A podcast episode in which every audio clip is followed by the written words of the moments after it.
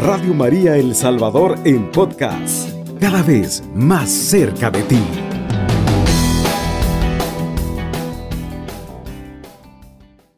Ahora vamos a escuchar una lectura eh, del Evangelio de San Marcos, capítulo 3, versículos del 31 al 35. La verdadera familia de Jesús. Entonces llegaron su madre y sus hermanos, se quedaron afuera y lo mandaron a llamar. Como era mucha la gente sentada en torno a Jesús, le transmitieron este recado. Tu madre, tus hermanos y tus hermanas están afuera y preguntan por ti. Él le respondió, ¿quiénes son mi madre y mis hermanos? Y mirando a los que estaban sentados a su alrededor, dijo, Estos son mi madre y mis hermanos, porque todo el que hace la voluntad de Dios es hermano mío y hermana y madre. Palabra del Señor, gloria y honor a ti, Señor Jesús.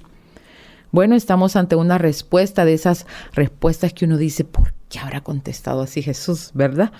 Así como cuando, eh, cuando le preguntó a Jesús cuando estaba perdido en el templo. Jesús nos tenía angustiados. Imagínense qué momentos de nuestra Madre María Santísima buscando a Jesús.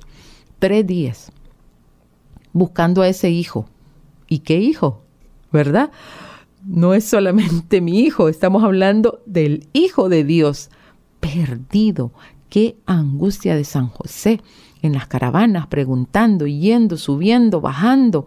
Dios mío, y él tan sereno y tan tranquilo, un niño de 12 años dando esa respuesta. ¿Qué no sabes que me tengo que ocupar de los asuntos de mi padre?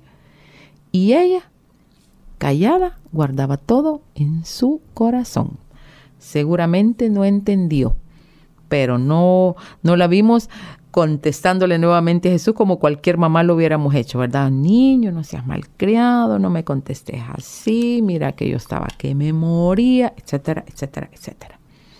Es la madre. Y ella no tenía yo. Ella no tenía ego.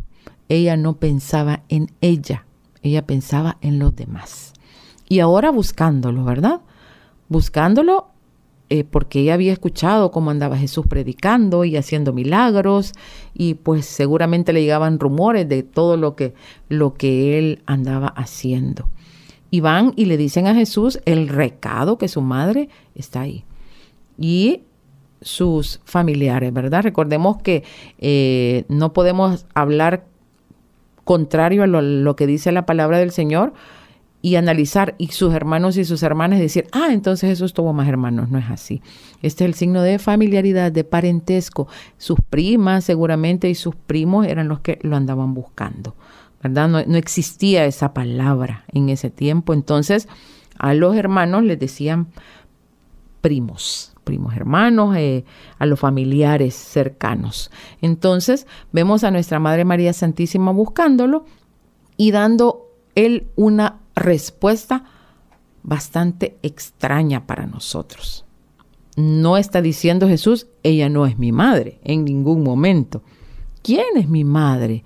¿Por qué? Porque nos está hablando a nosotros, a los que estaban cerca de Él, a los que lo estaban buscando, a los que lo estaban escuchando, así como lo está escuchando usted en este momento.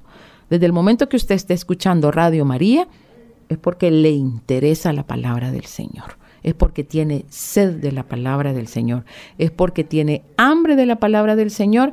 El Espíritu Santo lo ha hecho que ponga esta radio y no otra. Entonces, así estaban los que estaban cerca de Jesús. ¿Y qué les dice a ellos?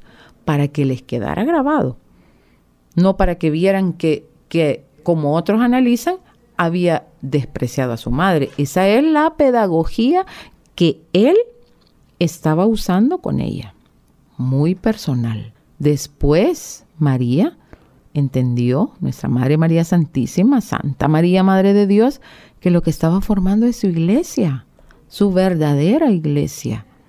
Esas personas que decimos que lo seguimos y que tenemos que seguir esas palabras y cumplirlas como Él las dijo en ese momento, ¿verdad?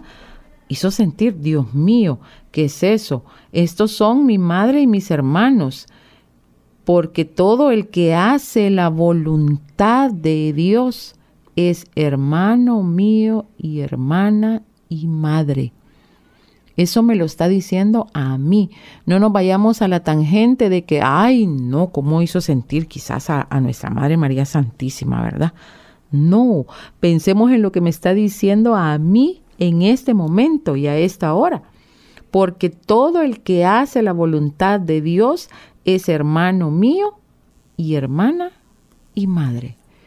Eso es lo que me hace que me haga esta pregunta. ¿Estoy cumpliendo la voluntad de Dios? ¿Soy un verdadero seguidor? ¿Un verdadero discípulo? ¿Estoy siendo un verdadero hermana, hermano de Jesús? ¿Madre de Jesús? Imagínese usted qué altura más grande ser madre. ¿Qué quiere decir? Que deberíamos concebir a Jesús, que deberíamos gestar a Jesús y que deberíamos dar a luz a Jesús. Eso es ser verdaderamente una madre.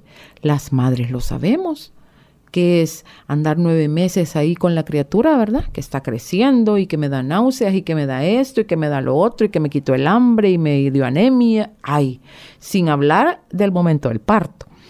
Qué doloroso.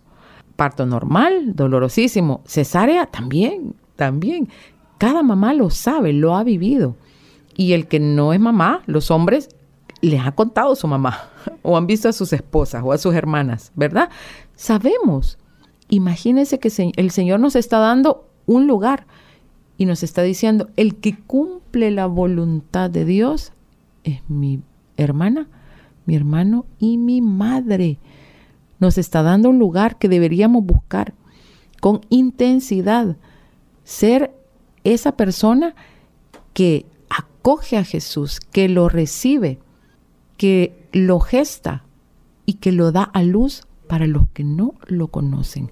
¿Y cómo vamos a hacer eso? Pero eso es imposible, ¿verdad? ¿Cómo vamos? Bueno, ahí lo dice él mismo, haciendo la voluntad de Dios, no la mía. Porque mi voluntad no es perfecta.